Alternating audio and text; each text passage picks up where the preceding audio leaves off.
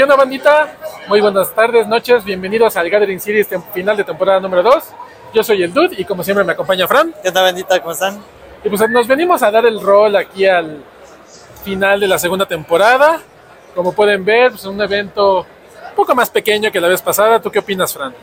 Pues sí, un poco, un poquito menos gente que la otra vez, pero los jugadores se lo están pasando bien por lo menos.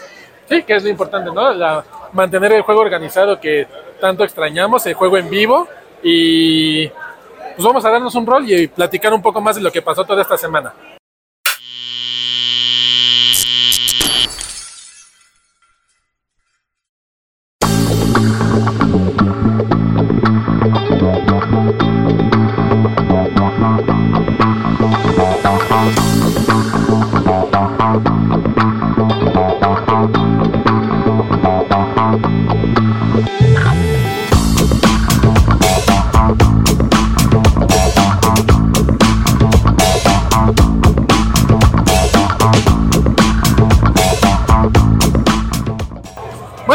Aquí en donde fue el main event, que ya terminó desde hace rato, y tuvimos un metajuego bastante interesante de estándar, que fue lo que se jugó en este Gathering Series, a diferencia del, del pasado que fue pionero. El ¿no? anterior fue pionero, ahora fue estándar, mi formato favorito, y ahora sí tenemos a Grixis Midrange partiendo el queso, una tercera parte del metajuego. Así es, 31% del metajuego para este torneo fue Grixis Midrange, seguido de Mono White Midrange. Ese deck que, quiera que no, poco a poco se va posicionando. Y a mí, como me cuesta trabajo ese deck, se me hace un deck muy resiliente. Puras criaturitas 1-1 que de repente con el Wedding Announcement se hace. Sí, sí, se hace una armada Y y- le limpias tablero y vuelve a bajar. Y no, no, no, un deck bastante resiliente que a mí en lo personal me cuesta trabajo. Mm, No siempre le gano, no siempre pierdo.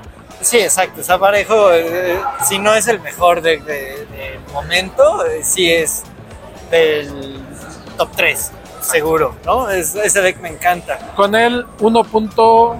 No, el 12%. Pero, pero seguido por Esper Legends, porque eh, es el que la está rompiendo ahorita, ¿no? Acaba de terminar, eh, o sea, pues, muy bien posicionado en Nápoles. Nápoles, sí. Y esta semana, pues aquí estuvo, también presente. A ver Yo leí que es un deck que tiene una. que si haces la curva como se supone debe de ser con puras leyendas, Imparable. imparable. O sea, turno 1, Pulguita. Turno 2, Denic. Turno 3, este.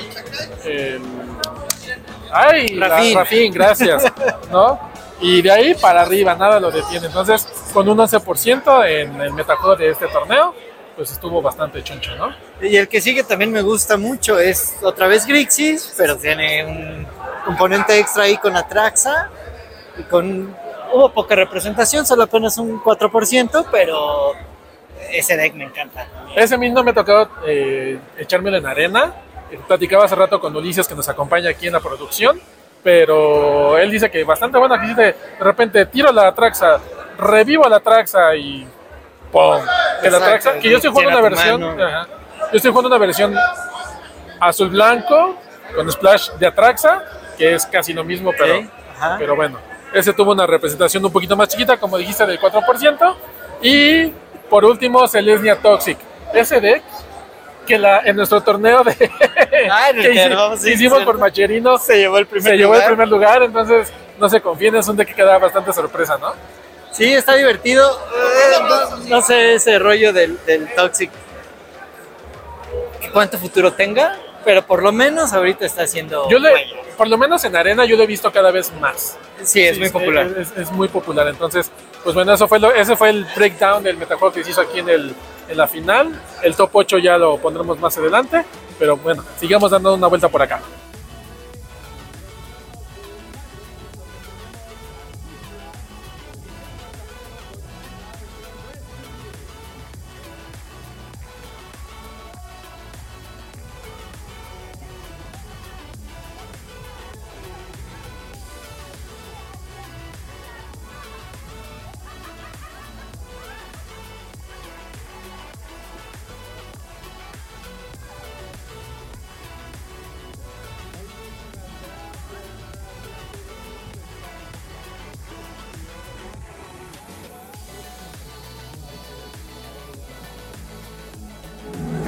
Pues estamos con la ganadora del concurso de cosplay de Gathering Series segunda temporada. ¡Felicidades! Bravo, muchas felicidades. La verdad es que es un cosplay Gracias. hermoso, muy Si completo. no, lo íbamos a quemar todo. Exactamente. Y pues Liz, eh, Chandra Dress to Kill. Así es. ¿Por qué elegiste a Chandra y por Me qué encantó esta la versión? historia porque se coló una fiesta, una boda de vampiros, pero está de rojo, o sea, no tiene coherencia, pero qué, qué audacia. ¿Y, y desde cuándo estás haciendo cosplay? Desde hace 15 años y es mi primer cosplay de Magic. Ah, pues muchas felicidades, Muchas te quedó felicidades, muy rifado. quedó muy bien, te quedó muy bien. Gracias. ¿Qué otros cosplays has hecho normalmente? Más de anime y de Marvel sobre todo, pero este me fascinó, no tanto por... Bueno, me, me- me encantó la historia de Chandra en general, porque me tuve que poner a investigar. Ok. Y la historia del todo el traje, porque el traje dije, güey, está hermoso, o sea, está fuera de lugar todo. Me encantó. Todo, sobre todo los fuegos. ¿Dónde voy a hacer eso? No sé cómo voy a ponerle fuego al traje, pero lo hice. ¡El fuego purificador! No, pues muchas felicidades, quedó Gracias, increíble y ojalá le sigas a esta tradición de disfrazar cosplay de Magic. Va a haber más Chandras, eso sí, lo aseguro. Chandra, ¿tu personaje favorito? ¿Conoces algún otro? Bueno, conozco el de Ursa y conozco, ¿cuál otro? Ay, ay, el de, se me olvidó el que es morado. Liliana. Liliana, sí, perdón. No, está bien, está bien. Pero me, me fascinó Chandra. Dije, no, es que te pareces a Chandra. Varios me decían yo, bueno, a ver, ¿cuál es la historia de Chandra? Y sí, Pues hiciste todo tu, tu, sí, tu mi investigación, claro que sí. Me fascinó el personaje, me conquistó. Entonces ya, ok, haré el vestido. Muy bien. Pues muchas felicidades, te quedó excelente. Gracias. Muchas gracias por, hacer, por Muy dejarnos amables. una pequeña entrevista. Gracias a ustedes. Gracias. Gracias. Gracias. Pues estamos aquí en compañía de el famosísimo señor Ardilla. Hola, ¿qué tal? ¿Qué tan famoso? ¿Cómo no? ¿Cómo no? ¿Cómo no? Por lo menos nos quintuplicas en seguidores en YouTube, así que más famoso que nosotros. Ah, sí. o sea, ustedes tienen uno, yo tengo cinco. pero son cinco veces más. Este, pues a ver, señor Ardilla, platíquenos. ¿Qué opinas de este set nuevo que viene de Lord of the Rings? Y pues, se- o sea, la verdad es que los primeros spoilers no me emocionaron tanto. O sea, yo estaba más emocionado o antes de que salieran los spoilers. A la hora que salieron, pues los veo medio flojones para moderno. La verdad es que me gusta mucho la onda de, o sea, el arte y el lore vienen increíbles, eso sí me encanta, pero siento que el nivel de poder no nos han enseñado, yo creo que no nos han enseñado todo, esperamos ver algo más interesante. Sí, todavía falta pero- mucho, pero, pero ahorita está el tema de este rollo del anillo Ah, el anillo el único. único. Eso ¿Cómo sí, lo ves? Eso ya es todo otro tema, ¿no? Porque, o sea, los Sol Rings, los que vienen, que son 3, 7 y 9, esos están buenos, ¿no? Y es- incluso el lore ahí también está muy bueno. Pero ya esto de el anillo único, que solo viene uno y está seriado, eso sí ya es una locura. O sea, se presta como para muchas cosas raras que pudieran pasar. Hay que ver, o sea, si sale luego, luego, va a ser como, pues, bastante aburrido, vaya. Si se tarda un poquito en salir, va a ser ahí emocionante y vamos a ver cómo la gente se empieza a volver loca. Ya salieron, pues, ofertas, ¿no? Yo he visto... El que ofrece 100 mil 100 dólares. mil dólares. Y eso... No, son cuarto de millón, ya. Ya, ya, Ya- ya llegó al cuarto de millón. Yo la última que fue la de 100 mil y, y augurábamos que ibas a llegar al cuarto de millón. Y si todavía no sale y se tarda en salir, puede aumentar el precio. Lo que estábamos platicando el otro día es que incluso si no sale, o sea, porque debido a que solo es uno Es uno en un y tiraje. solo va en un tiraje pues ahí medio raro, pudiera no salir. Sí, y, claro. y eso también va a ser, o sea, va a jugar mucho con la especulación y va a estar muy raro. La verdad es que ahí sí ya le mete Wizards cosas muy raras a la colección. La teoría de la conspiración va a estar ruda, ¿no? El- realmente es uno. Sí, este, y sí, sí, y lo sí, salió y no, nadie se enteró. Y si, ay, si alguien lo saca y digamos, como, porque uno de los tratos de, de los que vi era de que, o sea, No, tú no le puedes decir a no nadie, lo puedes ¿no? decir, no le puedes decir a nadie que lo sacaste, ¿no? Entonces, O sea, yo, te, yo, yo lo, lo vi, ¿no? Que decía, no le puedes decir a nadie. O sea, si me entero que está en redes, no te lo compro. no te lo compro. Este- No, era- ahí era más como porque no quería como entrar a la subasta, ¿no? A Ajá. que alguien pudiera hacerle otra oferta. Pero ¿qué tal si pasa si alguien dice, oye, lo saqué y lo vende como por debajo del agua o bueno, sin, sin hacerlo público? Pues ¿qué va a pasar, no? O sea, no vamos a saber si salió, si no salió. Qué onda, ¿no? Va, va a estar divertido, por lo menos nos va a dar ahí unos Sí, o buenos sea, va a dar de qué hablar. semanas de, de- Esperemos, de porque qué tal si sale luego lo que tal si yo agarro, compro mi gift bundle y en mi sobre de regalo lo vuelvo a lograr y la saco. No, te, te retiras del YouTube. Y que se vaya a vender rapidísimo. Me, me compro otros seguidores, ¿sabes? Me compro otros, otros 5 mil. Otros 5 mil seguidores ahí le meto para. Sí, no, o sea, está raro, ¿no? Pero, pues no, o sea, en ese sentido me gusta. Quizás está muy bueno en cuanto a lore. Insisto, las ilustraciones están increíbles, eso sí. Ahí Magic nunca ha defraudado. no tiene madre, o sea, y el lore, el, el, el- por ejemplo, el Gollum que, que no ha salido oficialmente, pero que medio El se filtró. Ajá, ese también se ve muy bueno y, y está muy interesante su dinámica. Hay que ver cuánto cuesta, porque eso no salió. Si cuesta uno o dos manás, esa, podrá haber juego. esa carta sí va, es un Ragavan, es un Ragavan Sí. en negro, ¿no? Entonces, pues está muy chido, pero hay que ver, ¿no? O sea, entonces... Pero, y, pero como ahorita, fíjate, cómo centramos nuestra plática de, de, de este set Ajá. en lore, en arte, en, en el anillo único y no en el poder. O sea, porque el, Sí, porque el, por- no han spoilerado mucho, es, es verdad, pero de lo poco que han spoilerado, nada es como que muy emocionante para el formato como tal. Lo, lo que sí tal vez es que va a traer mucha gente. ¿no? O sea, este, este año creo, no te viene el dato, pero se cumplen cierta cantidad de años de, me parece, de los libros, de la trilogía original. De hecho, se anunció que van a sacar nuevas películas. Entonces, o sea, este, este- año viene muy cargado de Lord of the Rings. Y yo creo que eso puede traer, eso puede beneficiarle al Magic ya en, en cuanto a gente que llegue, ¿no? Al juego. Que además, además, sí creo que hace falta un poco renovar un poco la banda la base de, de ¿no? jugadores. de jugadores, es- ahí estamos siempre los mismos. Sí, o sea, y, y lo estamos viendo en este momento. O sea, estamos aquí en, la, en el Showdown Qualifier y en el piso de abajo está la mole. Y no solo en el de abajo, sino acá al lado. Y está, o sea, son, reventar. son 20, eh, 200 veces más de gente que hay aquí en Magic que lo que hay en, en la mole, ¿no? Entonces, al, al ser algo tan más de, de la cultura popular, pues está chido que algo de, de esa gente pues caiga aquí al Que Magic. salpique la Sí, popularidad. salpique tantito, ¿no? O sea, y eso el Señor de los Anillos lo va a lograr mucho. Porque es- también es una saga muy querida. Muy bien, pues muchas gracias por las palabras, señor Dilla. Nos estamos gracias. viendo. A ver cuándo, a ver cuándo los veo allá en el estudio, a ver cuándo le caen a Pues grabar. cuando nos invita. Ya está, pues, tú nomás di. Aquí los comprometo. El único que no hizo punto No, ni jugué. Bueno, no jugué draft y gané dos rondas. Ah, bueno, felicidades. Felicidades. Listo, pues ahora estamos con Cam y con el Arnat Kiko. Presente. Y pues a ver, platícame Cam un poquito de este anuncio de que Outbreaker ya es un formato oficial de Magic.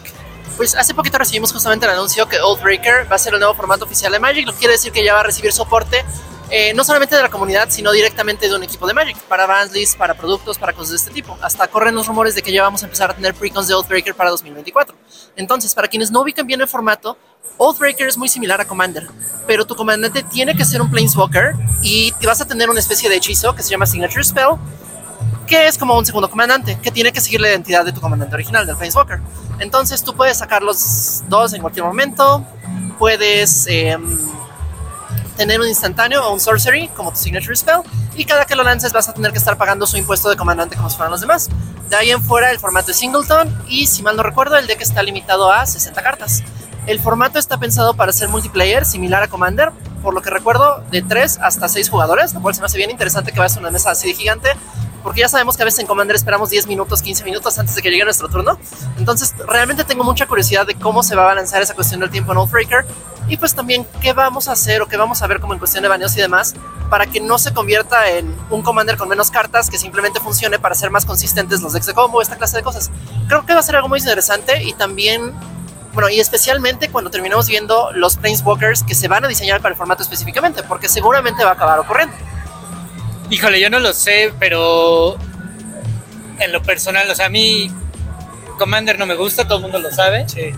Pero este Deathbreaker se me hace todavía peor, está rotísimo. He visto e- este rollo de poder usar este spell. Hoy, hoy- hoy en la mañana les mandé así combos matadores de Narset, Windfall. Sí, no, está, está horrible. Este, Está pesado. Jace con el de que botas la librería. Y en vez de 60 cartas, o sea, todavía la consistencia es mayor. No, bueno, va a ser una locura. Sí. Sí, justamente Sí, sí, sí. eso. De hecho, yo este, pues podría armar mi Narset Windfall, pero la verdad no me, no me sentiría cómodo armando algo tan tan desgraciado con 60 cartas, porque ya O sea, o sea en, Com- en Commander sí lo harías, pero en Outbreaker no.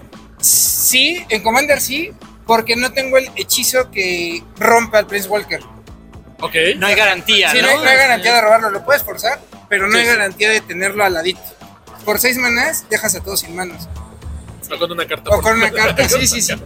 Sí, justamente por eso yo le tengo mucha fe a que la lista de baneos tome en cuenta eso. Porque si no va a acabar siendo Commander más roto y creo que todo el mundo lo va a votar. Sí, no, ahorita yo, yo, la mitad de las publicaciones que he visto es, estoy rompiendo Outbreaker, ¿no? Aminatu con Armageddon, este de Narset con Windfall, o sea, cosas... Si la comunidad se, se, se queja de- del Commander competitivo, Oathbreaker le dice, quítate que ahí te voy. Sí, e- es que son listas de Commander de 60 cartas. O sea, la lista ya está. Nada más es agarrar las dos piezas que necesitas para romperlo. ¡Próximos baneos! Ay, por ejemplo, ¿y tú sabes cuándo van a lanzar la lista de baneos? Eh, no. Ay, no, no, nada más Ay, dijeron, es oficial y... Es oficial, pero si te metes a la página de Wizard solo dice es oficial y ya. No da mucho más detalles. Entonces, por ejemplo, yo espero que baneen Taz Oracle y The Modern Consultation. Para empezar. Sí. Para empezar, porque para mí tampoco soy fan de CDH y Commander para mí es un formato que juego de manera casual y porque quiero estar platicando con otras personas y no intenseando. Entonces, eh, Outbreaker me da un poquito de miedo porque a menos que las personas mantengamos artificialmente bajo el nivel de poder, que es lo que yo hago con las personas con las que juego Commander, pues iba a terminar siendo una experiencia rota y frustrante potencialmente, sobre todo porque a la comunidad le encanta romper cosas, ¿verdad? Bueno, ahora vamos a platicar de March of the Machines, el próximo set, a ver cuál es la opinión. Yo la verdad estoy bastante emocionado por la fusión de criaturas legendarias. Como jugador de Commander me emociona bastante.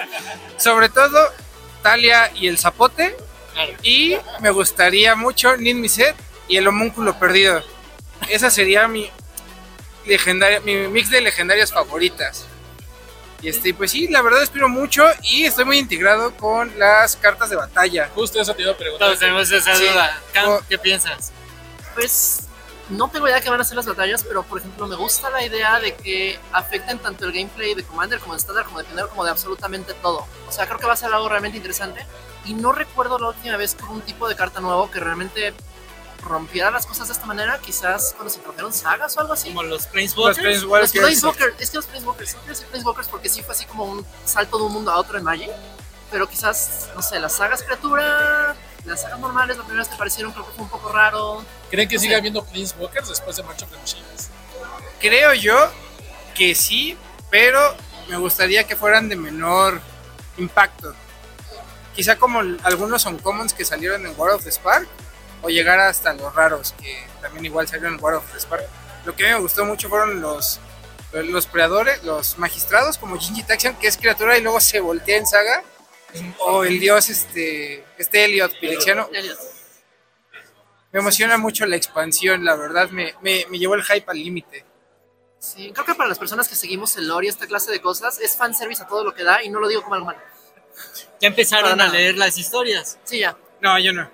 Ya tampoco me estoy esperando Ah, a sí. tener todo completo. No, sí, yo no puedo esperar. ¿Qué tal? Va bien, va bien. La verdad es que no soy muy fan del, del- del formato de historias cortas porque siento que a veces nos ocurren muchas cosas importantes fuera de cámara. Justo hace rato nos estábamos quejando de que nos completaron de Nisa fuera de cámara, entre otras cosas, en la historia pasada. Entonces, como bueno, tendremos fe que las historias nos llenen la parte importante de la información. Y sobre todo, como aquí tenemos un montón de team-ups, de criaturas legendarias, sería muy interesante ver por qué o de qué manera o en qué momento ocurren los team-ups. Entonces, no creo que nos alcancen las historias, pero lo que va hasta ahorita me está gustando. Está interesante. Y rezo porque no descompleten eh, Planeswalkers. Rompería muchísimo la, Eh, el drama, que- la pérdida. O que termine stakes. con un viajamos al pasado y nada de esto ocurrió. Ajá, que, sí, me, no. que me da miedo porque Teferi sigue allá. Todo fue, todo fue culpa de un mago. Sí, Ajá, hizo un eso. brujo. Sí, no, creo que es la peor forma de resolverlo. Yo espero que sigan completados y que los perdamos para siempre, por mucho que nos duela. Muy bien. Pues muchas gracias a- por sus palabras y este, algo que decir a, Bueno, ¿en dónde los pueden seguir? Sí, nos pueden seguir. Bueno, eh, a mí me encuentran como CamTG o Cam-Acma en TikTok. A mí me pueden encontrar como Artnárquico en todas mis redes, en redes sociales. Facebook, Twitter, Twitch, Instagram, Facebook y TikTok. Presuman el podcast. Ah, claro, sí es cierto. También estamos en el podcast de TCG Land. Está Cam, Jimmy y yo. En TCG Land en YouTube. Así es, estamos haciendo en vivos todos los martes para hablar de cosas de Magic y pues si quieren ir mandando preguntas, comentarios, etcétera, podemos irlos contestando con Fans el Podcast. Muy bien, pues muchas gracias. Muchas gracias. Muchas gracias. Bueno, pues estamos aquí con el tercer hackeado que es Ulises. ¿Qué pasó, bandita? Andaba en la producción, andaba ahí este, Gritando, gritando. ¡Ah! A ver, Ulises, cuéntanos, ¿qué opinas del Gathering Series? Bueno, me pareció un excelente regreso al formato competitivo, a invitar a la comunidad y tratar de jalar nuevos jugadores. Porque la verdad estaba un tanto triste ya todo, la verdad. Muy bien. ¿Y crees que debe de enfocarse o dedicarse más impulso desde las tiendas, desde los jugadores a venir a jugar acá? ¿O tú crees que ya este, debemos de, de dejar de hacer este tipo de cosas? Mira, la verdad, yo crecí jugando los eventos que hace una tienda que se llama Necro Tower, los, este, Saludos. los. Íbamos a Tao, a distintas tiendas, y la verdad era muy divertido enfrentarte a decks que no conocías, gente nueva, y creo que al final de cuentas, como dice Magic the Gathering, el encuentro, necesitamos que volver a salir de los grupos y volver a, a las tiendas, a los eventos, organizar este, torneos, etcétera. Oye, ¿y ¿cómo ves que ahora están tomando esta decisión de hacer como un formato unificado cada temporada? Por ejemplo, la que sigue será pionero durante el calificatorio hasta la final. Mira, este, en mis tiempos, hace muchísimos años, el formato era estándar y, ¿cómo era? Moder- Extended. Extended, sí.